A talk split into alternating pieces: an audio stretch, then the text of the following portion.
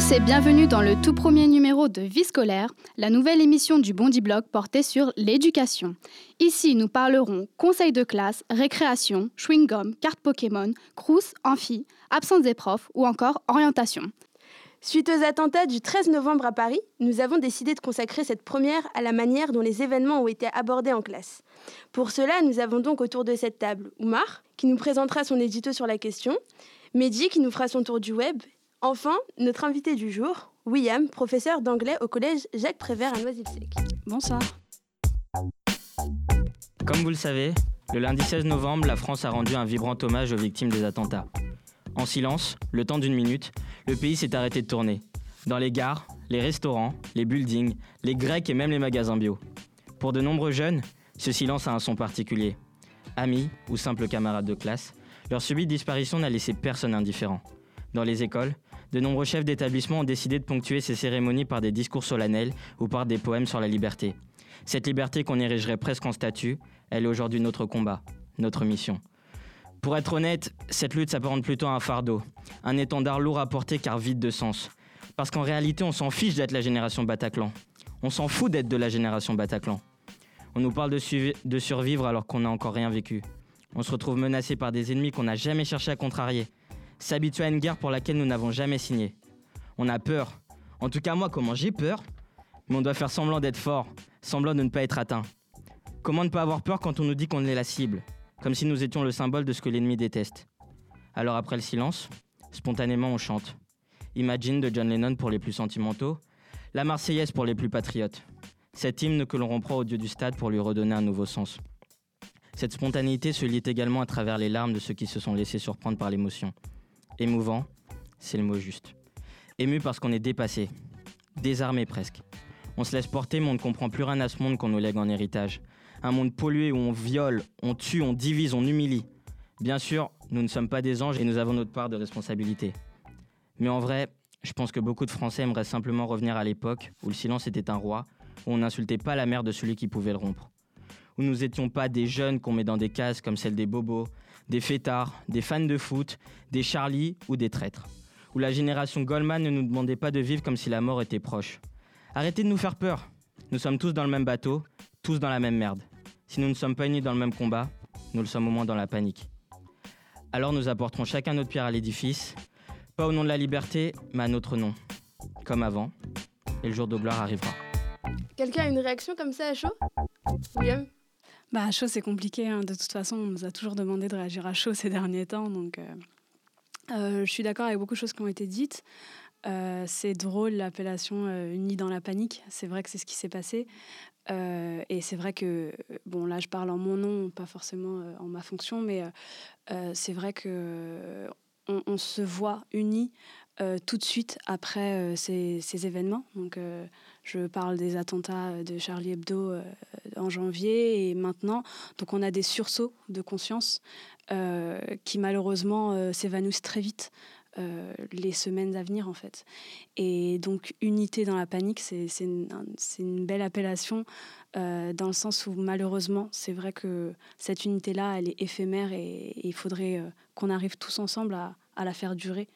Et bon, ça, ça recoupe tellement de problématiques de notre société, de, l'immigration, de plein de choses. Il faudrait en parler pendant des heures. Mais euh, voilà, je t'applaudis pour ça. C'est vrai que la question euh, de l'unité dans le pays est primordiale en ce moment parce qu'on on parle d'être unis, on parle d'être fort, mais en vérité, on n'est qu'une cible et donc euh, on ne peut rien faire de plus que, que se laisser porter par une certaine vague. Donc on, on essaie d'être unis, mais en réalité, je pense qu'on est plus paniqué qu'on ne le pense. Et autour de la table, vous étiez où le, au moment de la minute de silence? J'étais en cours. Et vous avez fait donc la minute de silence en cours? Oui, devant ma fac, l'université Paris 8. Moi, j'étais dans le bus. Donc, tous les bus se sont arrêtés parce que la, RATP a décidé euh, de fonctionner ainsi. Le bus s'est arrêté et pendant une minute, on a fait. Euh, enfin, là, on n'a plus parlé, on a fait le silence et puis le bus est reparti comme si de rien n'était. Et moi, j'étais à France Télévisions pour un reportage et du coup, c'était le... on a fait la minute de silence dans le grand hall de France Télévisions. Donc, pour revenir à William, euh, donc toi, tu es prof, es prof à Noisy-le-Sec. Mhm. En quelle classe déjà? Alors, je suis en collège et euh, donc j'ai euh, de la sixième à la quatrième et euh, y compris des classes de SECPA aussi. À propos des événements qui, ont qui sont survenus le, le, 13 novembre. Comment est-ce que tu en as parlé lundi dans ta classe? Alors, moi, j'en ai pas parlé lundi, j'en ai parlé le jour d'après avec mes sixièmes parce que je suis prof principale d'une sixième. bon, c'est très difficile d'en parler. C'est vraiment quelque chose de... c'est une épreuve. Je trouve que pour tous les enseignants, c'est une épreuve. Euh, on nous demande euh, d'en parler comme si euh, nous-mêmes, on avait une distance, on avait réussi à avoir les choses de loin, etc. Alors qu'en réalité, la plupart des profs, et y compris le fait que je sois en, région parisienne, il y a des profs qui ont été touchés, que ce soit directement ou indirectement par ça. moi, personnellement, comment j'en ai parlé avec mes élèves, j'ai essayé de, de, voir ce de partir de ce qu'ils connaissaient eux, euh, de, des événements. Et franchement, ils connaissaient tous les détails, donc c'était déjà euh, c'était surprenant de voir. Ils ont quel âge déjà tes élèves? Alors mes sixièmes, ils ont 11 ans. Ils ont entre 10 ans et 11 ans en fait. Et, euh, et ils m'ont juste tout retracé. Ils connaissaient les noms des terroristes, ils connaissaient les endroits, ils connaissaient tout. C'était, enfin pour moi, ça a été très surprenant. Euh, et donc, je, suis partie de, de ce qu'ils avaient eux à me dire. Et ensuite, je les ai laissés un peu débattre, échanger, etc. Euh, et moi, je suis restée entre guillemets à ma place. Euh, personnellement, je ne je pense pas avoir la science infuse ou une réponse toute faite à ça. Donc, clairement, je n'ai pas voulu donner de réponse. Mais par contre, je leur posais des questions pour les permettre d'aller plus loin dans leur réflexion. Quelle est la première question que tu leur as posée à tes élèves? La première question, c'est qu'est-ce que vous avez entendu, qu'est-ce que vous avez vu, qu'est-ce que vous savez des attentats? Voilà. Et euh, pour partir de ce qu'ils savaient, pour, partir de ce qu'eux savaient. Et, euh, et, en fait, ils, étaient passionnés par euh, le débat, dans le sens où ils avaient tous envie d'en parler, ils avaient tous envie de dire quelque chose, et ils avaient tous envie d'échanger sur ça. Alors euh, j'avais même les élèves les plus timides qui d'habitude en cours, euh, mm. tu les interroges, ils sont là, ils fondent sur leur, leur, siège, ils savent pas quoi dire. Et voilà, euh, c'était les premiers à lever la main et à dire moi, moi, moi, je sais ce qui s'est passé, à telle heure il y a eu ça, à telle heure il y a eu ça. Et est-ce que toi finalement tu aurais préféré qu'ils en sachent moins? Clairement non, moi ça m'a arrangé qu'ils mettent leurs mots à eux sur ce qui s'est passé et qu'ils l'expliquent d'eux-mêmes. Euh, c'est tellement euh, une situation compliquée à, expliquer à ces élèves que si eux en savent déjà beaucoup et qu'ils ont pu en parler avec leur famille, nous, ça nous enlève une épine du pied, c'est sûr. Est-ce que le rectorat a mis à, disposition des, consignes ou des outils à votre disposition? Oui. oui. Parlons-en du rectorat. Euh, on a l'impression que c'est toujours des réactions qui, dans la théorie, sont très très belles. On nous demande de faire des choses qui sont très très bien en théorie, mais en pratique, on met aucun moyen en place pour, euh, pour, pour arriver. Euh, donc oui, on a eu... Euh, on a eu Najet Vallaud-Belkacem qui nous disait que notre devoir, c'était de recueillir la parole des élèves et de les rassurer. Donc là, je cite ses propos. qu'on devait en parler avec nos élèves, échanger, etc. J'aimerais rebondir sur le mot rassurer quand même. On, on nous demande de parler, donc c'est des attentats qui ont eu lieu vendredi. On maintient les cours le lundi, parce qu'attention, il faut montrer qu'on n'a pas peur, etc. Euh, et le lundi, on nous dit rassurez vos élèves. Et donc Alors que vous-même, vous, n'êtes pas forcément rassuré. Voilà, et c'est ce que j'ai dit à une collègue. Je lui ai dit mais nous, qui nous rassure, nous? Enfin, qui, on est tous dans la même peur. Euh, vous nous demandez de rassurer des enfants. Des enfants. Moi, j'ai eu un élève, par exemple, qui m'a dit euh, euh, j'étais au Stade de France le jour de l'attentat, euh, j'étais à la porte par laquelle ils ont voulu rentrer. Heureusement qu'ils ne sont pas rentrés, sinon j'aurais pas été là pour en parler et qu'ils font en larmes. Enfin, cet élève, qu'est-ce que. voilà. Enfin, comment je le rassure concrètement? Madame Valo Belkacem, venez rassurer cet élève et dites-lui tout ce que vous pourrez lui dire. Voilà, ça ne le rassurera pas euh, voilà, j'ai beau lui dire oui, mais il y a des choses qui sont mises en place. Euh, il y a des, voilà, il y a des renforcements. Euh, on est en état d'alerte, d'urgence, voilà. mais au final, enfin, je le rassurerai pas autant que quelqu'un qui est habilité à faire ça, autant qu'un psychologue, autant que ses parents, autant que d'autres personnes. et clairement, sur ça, on, a, on nous demande d'avoir mille casquettes qu'on ne peut pas avoir. On nous demande d'avoir la casquette euh, des parents, parce que le rassurer, c'est aussi le, job des parents qui connaissent leur enfant, etc. On demande d'avoir la casquette de, l'assistante sociale, de, la psychologue, etc. Euh, moi, je pense que concrètement, c'est pas possible. Au collège, les, euh, les, élèves, eux, passent de classe en classe. Et du coup, comment est-ce que on arrive à, à, maintenir un discours homogène en fait d'un prof à l'autre? Parce que j'imagine que, que qu'un prof d'anglais va peut-être pas en parler euh, de la même manière que le prof de techno ou C'est une excellente question et c'est la question que nous-mêmes euh, posons et avons posée. On a eu les consignes ministérielles et on a eu les consignes de notre collège, de notre chef d'établissement, qui euh, était, qui allaient dans le même sens, mais qui différaient quand même un peu. C'est-à-dire que moi, les consignes dans mon établissement, c'était bon, parlez-en la première heure, mais après, si on vous en parle pas, n'en parlez pas. Donc, euh, bon, on réagit comme on, peut à, ça. Euh, et en fait, donc déjà, d'heure en heure, il y a des profs qui n'ont pas eu à en parler. Il y a des profs qui ont eu à en parler si jamais les élèves abordaient le sujet, mais euh, voilà, ils, ont pu euh, couper court ou passer à autre chose. Euh, et en fait, le problème dans ça et le problème dans, quand, je parlais de théorie et de pratique euh, par rapport au, rectorat, etc., c'est que dans la théorie, on nous dit faut rassurer, il faut, il faut en parler, il faut recueillir la parole des élèves. Mais en pratique, chaque collège, chaque lycée a, réagi de sa façon à lui et par rapport à ce qui a été mis en place ponctuellement et sur place. Quoi. Par exemple, je sais que je n'ai pas le nom du, de l'établissement, mais un établissement qui a banalisé euh, la, première moitié de journée, la matinée, pour que tous les profs euh, uniformisent leur manière de faire, euh, en parlent eux-mêmes, etc. Et pour, du coup, accueillir au mieux les élèves l'après-midi, avec un discours commun, avec des, moyens, enfin, avec une mise en place de choses pour les élèves.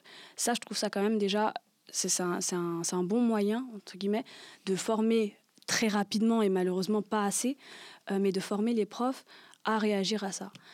Et du coup, euh, nous, dans notre établissement, on n'a pas eu ça malheureusement. C'est-à-dire qu'à 8 heures du matin, il a fallu accueillir les élèves, en parler, alors que nous-mêmes, entre profs, on n'a eu aucun moment pour euh, échanger sur ça, pour se dire, bon, bah voilà, parce que par exemple, rien que les profs d'histoire géo, c'est des profs qui ont beaucoup plus de clés, beaucoup plus d'informations à donner à leurs élèves qu'un prof je minimise pas du tout les connaissances des uns et des autres, mais qu'un prof d'histoire de, de pardon, ou euh, un prof de, PS, etc.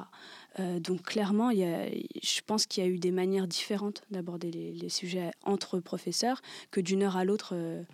Enfin, ça, pouvait vraiment changer, et surtout d'un prof à l'autre. Euh, dans mon établissement, il y a plein de profs d'histoire géo euh, qui ont eu des cartes à l'appui, euh, qui, ont, qui ont montré où ça s'était passé concrètement sur, les cartes, une, sur une carte de Paris où les attentats s'étaient passés, qui ont des cartes de la Syrie, qui ont montré où, où Daesh se situait, etc. Et du coup, qui ont pu répondre à des questions, mais des questions très formelles, hein, pas des questions philosophiques, on va dire, sur les attentats. Justement, vous disiez euh, que vous-même, on n'arrivait pas à vous rassurer, enfin que vous n'étiez vous-même pas rassuré. Est-ce qu'à un moment donné, vous vous êtes dit, je peux pas y aller, c'est trop dur pour moi, j'abandonne, euh, mes élèves se débrouilleront? Non, je pense pas. Je pense que, je pense que malgré nous, chacun des profs a euh, la notion de ce devoir et surtout, enfin, faut pas oublier qu'on passe des années avec les élèves. Euh, et sur l'année, on crée, euh, on crée des liens et on les revoit l'année d'après, ces élèves. Donc clairement, on se dit non, on peut pas les laisser tomber, on peut pas les lâcher. Mais c'est ce que je vous disais quand je vous parlais des, 1000 casquettes, c'est qu'au final, euh, ces élèves, on partage beaucoup plus qu'un cours avec eux. On, a, on, tisse des liens, on les connaît, on connaît, en général, on connaît les grands frères, les grandes sœurs, on a reçu les parents. Donc je pense que la plupart des profs, en tout cas moi dans mon collège, il n'y a pas du tout eu ça. Il y a pas du tout eu ça. Par contre, ce qu'il y a eu, c'est je vais en parler, mais je ne sais pas comment, je ne sais pas ce que je vais dire, et surtout, euh, je suis tellement affectée que à la moindre chose, je réagis. Euh, c'est la réaction épidermique, c'est la réaction euh, sur de l'émotion, etc. Et ça, par contre, ça a été un problème. Moi, je considère que c'est un des plus gros problèmes de cette journée-là. Tu as dû parler à tes élèves à la fois de Charlie Hebdo en janvier dernier, et puis là, des attentats donc du Bataclan et de Paris en général cette semaine. Et, euh, et puis, bah, en fait, comment est-ce que euh, est-ce que tu en as parlé différemment? Est-ce que, euh, est-ce que tu commences à avoir l'habitude, entre guillemets? Bah, Malheureusement, oui, on se dit un non, pas encore, et au final, on se retrouve à en reparler. J'en ai pas parlé de la même façon. en sachant qu'en plus, on avait un peu eu les mêmes consignes l'année dernière, c'est-à-dire, bon, bah, si, si vous en parlez, parlez-en, si vous en parlez pas, bah, laisser couler, ce qui est quand même malheureux, mais euh, voilà. Euh, et surtout que moi, l'année dernière, j'avais, beaucoup moins de classes, et du coup, euh, je sais qu'il y a beaucoup d'autres profs qui en avaient déjà parlé. Et au bout d'un moment, forcément, ça sert à rien de, de répéter les mêmes choses ou de redire aux élèves, bon, bah voilà, surtout qu'en plus, humainement, on a l'impression de d'enfoncer un peu plus le couteau à chaque fois qu'on en parle, malheureusement. Et je précise juste que, euh, que William, tu parles de l'année dernière, mais euh, on, parle de on parle bien de l'année scolaire et non pas de l'année civile, donc c'était bien en janvier 2015.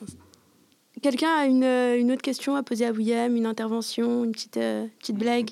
Moi, j'ai pas de blague, mais je voulais savoir justement, vos élèves, vous avez senti qu'ils ont eu des réactions différentes par rapport aux événements de Charlie Hebdo? C'était différent pour eux? Alors, voilà, moi j'ai pas mis en lien avec Charlie Hebdo. Je j'ai pas envie de leur faire sentir qu'ils sont dans un climat. Euh, voilà, déjà c'est hyper pénible et c'est hyper dur à vivre. Euh, là j'étais face à un nouveau public parce que j'ai changé d'établissement entre temps, donc clairement j'ai pas parlé de Charlie Hebdo. Euh, par rapport aux rebelles, moi j'en ai pas eu. Mais il y en a eu dans les autres classes. Et, euh, on a eu des réactions de profs euh, euh, très émotives qui disaient qu'ils avaient entendu des propos inadmissibles, insoutenables, etc. je vais revenir dessus, mais juste pour parler de ma classe à moi, moi, ce qui était hyper intéressant, c'est que j'avais des sixièmes. Euh, clairement, je m'attendais vraiment à ce qu'ils en sachent peu sur ce qui s'était passé euh, ou qu'il n'ait pas de, mots à mettre, etc. Et c'était plus dans ce sens-là que moi, je voulais les accompagner. Pas du tout dans une réponse euh, préconçue, toute faite, un peu à la place surgelée. voilà, voilà la réponse, c'est ça, c'est rien d'autre, etc. De toute façon, je pense que c'est pas notre rôle en tant que professeur de, livrer comme ça des, des réponses aux élèves par rapport à eux, leurs réponses, c'était très intéressant parce que déjà, ils n'étaient pas d'accord entre eux. Donc forcément, ça crée des débats. Et quand ça crée des débats, on peut aller plus loin, on peut les, les, diriger dans les, dans les réponses. Euh, par exemple, à la question, euh, est-ce que vous pensez que, que, les terroristes de Daesh sont musulmans? Alors euh, ça a divisé la classe. Il y en a qui me disaient non, ils ne sont pas musulmans parce que l'islam ne dit pas de faire ça, etc. Et il y a ceux qui disaient bah si, ils sont musulmans parce que à partir du moment où de toute façon ils se disent musulmans et que c'est le mot qu'ils utilisent, bah, ils seront musulmans. C'est hyper intéressant. Mais du coup, nous, on n'a pas de réponse. On va pas dire, ah bah non, ils sont pas musulmans, euh, pas du tout. Ou, euh, euh, si, si, c'est Vous avez gagné, vous avez perdu. Bah voilà, c'est ça. C'est que de toute façon, c'est jamais noir ou blanc. Mais effectivement, on peut les pousser plus loin. Ah, c'est intéressant. Tu dis qu'ils sont pas musulmans parce que dans l'islam, il n'y a pas écrit ça. Donc, qu'est-ce que, qu'est-ce que toi, tu sais de l'islam? Et on peut aller plus loin sur ça. donc, je reviens sur la réaction que d'autres élèves ont eue. Euh, c'était des, élèves qui étaient plus vieux déjà, c'était des élèves de troisième. Euh, effectivement, il y a eu des petites réactions de rebelles, entre guillemets, euh, de bon bah de toute façon euh, alors il y a eu des, la thèse du complot euh, c'est Hollande voilà. Et puis il y a eu il y a eu des choses un peu plus graves comme moi je compte aller me battre en Syrie et tout. Donc forcément là on est on, est on a un devoir quand même d'accompagner ça de rencontrer les parents d'en parler plus pour savoir. Parce que ce qu'on aurait pris à la légère hier bah aujourd'hui on peut plus le prendre à la légère.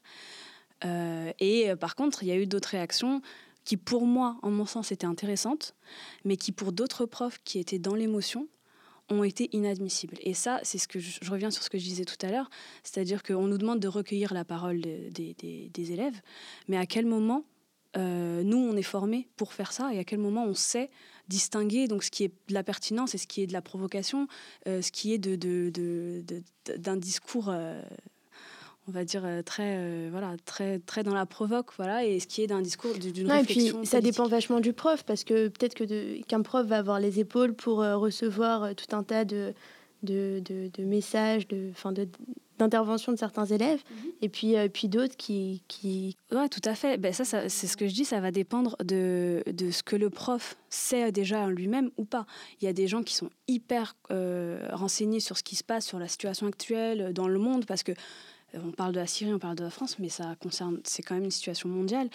Euh, et il y a d'autres profs qui ne savent pas, qui, ne sont pas assez renseignés, qui, savent ce qui s'est passé au Bataclan, mais pas forcément tout, les, tout ce que ça euh, implique, etc. Et par exemple, donc il y avait une réaction, euh, il y avait un élève qui avait dit de toute façon, c'est de la faute de la France, on n'avait pas qu'à attaquer la Syrie. Et ces propos-là ont été considérés comme des propos inadmissibles, intenables, etc. Moi, je pense pas. Je pense que l'élève, il a, il a démarré une réflexion euh, politique et sur la situation actuelle. Et du coup, euh, il aurait mieux fallu accompagner cet élève-là, le, le, pousser plus loin pour savoir pourquoi il pense ça, etc. Parce que, enfin, il y a beaucoup d'intellectuels qui ne le disent pas aussi simplement que ça, mais qui le disent, qui disent que ça a un lien avec ce qui se passe en Syrie et que de toute façon, on ne peut pas se permettre de, de, de faire, d'avoir une politique euh, euh, internationale euh, offensive, entre guillemets, et ensuite de penser que sur le territoire, rien ne va se passer. Parfois, la vérité sort bien de la bouche des enfants. Très, simplement, mais oui. Merci à toi, William, pour, euh, pour cette intervention. Merci à vous. Et, et on écoute tout de suite Mehdi pour le tour du web. Dans quelques années, l'image du 13 novembre 2015 figurera dans les manuels scolaires d'histoire. D'ailleurs, si on nous a appris à l'école que les nouvelles du front prenaient une éternité à parvenir d'un bout du pays à l'autre, le moins que l'on puisse dire, c'est que la réalité a bien changé. Dans ma classe, on a tous pris connaissance des attentats via les réseaux sociaux et non pas à la télévision. Sur Twitter, il suffisait de suivre le bon hashtag pour être informé en temps réel de ce qui se passait à Paris. Les réseaux sociaux, c'est le futur. Facebook a mis en place le soir même des attentats un système qui, permettait au fur et à mesure de savoir si ses amis étaient, je cite, en sécurité. C'était par des tweets d'amis d'amis retweetés par tel ami qu'on a pu prendre connaissance d'un grand nombre d'informations. Bon, après le risque de l'intox est évidemment omniprésent, surtout dans ce genre de situation où beaucoup sont là pour rechercher du retweet et rien d'autre. Mais bon, c'est le jeu. Facebook, Twitter, ce sont des espaces d'expression, on est tous d'accord là-dessus. Si certains jeunes de mon âge se montrent souvent peu matures et réfléchis sur ces plateformes, les attentats ont changé la donne. Les posts publiés étaient beaucoup plus mesurés. Moins de clash dans mon fil d'actualité sur Twitter. Faut croire que le concept du deuil national s'est étendu jusqu'à ces réseaux. Des amis souvent assez virulents avec leurs propos étaient pour le coup plus touchés et choqués. C'est quand j'ai vu le plus thug de ma classe utiliser le hashtag PrayForParis que je me suis rendu compte que la situation était vraiment exceptionnelle. En signe d'hommage, Facebook a également mis en place une sorte d'application qui permet aux utilisateurs de mettre leur photo de profil aux couleurs du drapeau français. Dans le même genre, un grand nombre de marques telles qu'Apple, de médias ont montré leur soutien aux victimes par un visuel faisant allusion aux événements. Par exemple, le drapeau ou le signe Peace avec la tour Eiffel étaient présents. En dehors de l'aspect commémoratif, ces derniers jours, celui qui égaye les réseaux sociaux, c'est ce fameux Jawad. Vous en avez tous forcément entendu parler. Vous savez, c'est ce mec qui aurait hébergé à Saint-Denis Abdelhamid Abaoud et sa clique sans être au courant qu'ils étaient impliqués dans des affaires terroristes. Sur les réseaux sociaux, les gens n'en finissent pas. Des pages, des comptes Twitter ont été créés à son effigie. À chaque fois, une capture d'écran de l'interview pour BFM TV du jeune homme aux lunettes avec un air interloqué et des légendes et des bulles différentes. Ils m'ont parlé de Siri, je pensais qu'ils avaient un problème avec leur iPhone, moi. Ou encore, euh, quand ils m'ont parlé de Daesh, j'ai cru qu'ils étaient dans la Daesh. Euh, il y a également des montages vidéo effectués, des montages publicitaires comme celle où Jawed remplacerait Stéphane Plaza dans l'émission Recherche appartement ou maison. Ou encore, il apparaît sur des publicités pour Airbnb ou seloger.com. Comme quoi, la magie de Photoshop permet bien des parfois sur les réseaux sociaux. Et pour la petite anecdote, en arabe, Jawed signifierait généreux. Voilà, c'était le tour du web de Mehdi. Euh, donc Mehdi, il a 15 ans et puis il, a donc fait ce tour du web à partir de tout ce qu'il a vu sur les réseaux sociaux ces derniers jours. Et donc, toi, tu nous disais, William, que, que, tes, que tes élèves étaient très, très informés. Est-ce que tu as une, as une explication? Est-ce que tu sais comment est-ce qu'ils s'informent? Bah, oui, clairement, c'est les réseaux sociaux. Ils sont tout le temps, tout le temps sur les réseaux sociaux, euh, que ce soit Même Snapchat. en classe euh, non, pas en classe. Je dirige la classe d'une poigne de fer. non, mais euh, non, mais c'est clair qu'en dehors, alors on est, enfin moi je suis étonnée. En sixième, ils ont déjà tous des téléphones. là, je viens de, de passer à la version supérieure, mais en général, avant, ils avaient des téléphones même mieux que le mien. ils ont des accès à Internet, alors que, bon, à 12 ans, enfin, je sais pas, à 10 ans, moi, je j'avais pas de téléphone, j'avais pas internet, euh, on avait ADSL à la maison qui buguait et tout. Euh, là, c'est ça. Euh, là, ils sont surconnectés, vraiment. C'est-à-dire qu'ils savent. Et je pense que les réseaux sociaux ont fait beaucoup dans ça. Euh, on a un peu l'impression d'avoir l'information euh, en temps réel avec les réseaux sociaux. Et en plus, euh, c'est impossible de ne pas le voir, impossible de ne pas l'entendre, parce que si toi tu le vois pas, le copain a posté, et le copain a relayé, relayé, relayé, jusqu'à ce que forcément ça t'arrive. donc je pense que effectivement, quand Mehdi disait qu'ils n'avaient pas vu ça à la télé et qu'ils avaient ça sur les réseaux sociaux, c'est un peu le nouveau moyen de communication de cette époque. Alors moi, ce que je retiens des réseaux sociaux dernièrement, c'est Jawad. Comme Mehdi, c'est Jawad. C'est euh, le nouvel ancien Jawad. C'est Jawad en Bonaparte. J'ai même vu Jawad en Scheim. Donc Scheim qui s'est jeté dans le public et qui est tombé par terre. Voilà, il y a tout plein de montages et ça prouve que finalement les gens sont, sont prêts à rire de nouveau et que la vie reprend. Quoi. Et donc voilà, là on se fout de la gueule de Jawad et un jour on se foutra de la gueule de Daesh quand, quand on aura plus de force. La vie reprend. C'est vrai qu'on peut remercier Jawad hein, pour le coup. Merci, Jawad. Salut Jawad. Merci à tous pour, euh, pour votre participation à cette émission. Et puis, euh, bah, très vite sur, euh, sur la radio du Bondi Blog pour un prochain numéro de vie scolaire. Au revoir. Merci.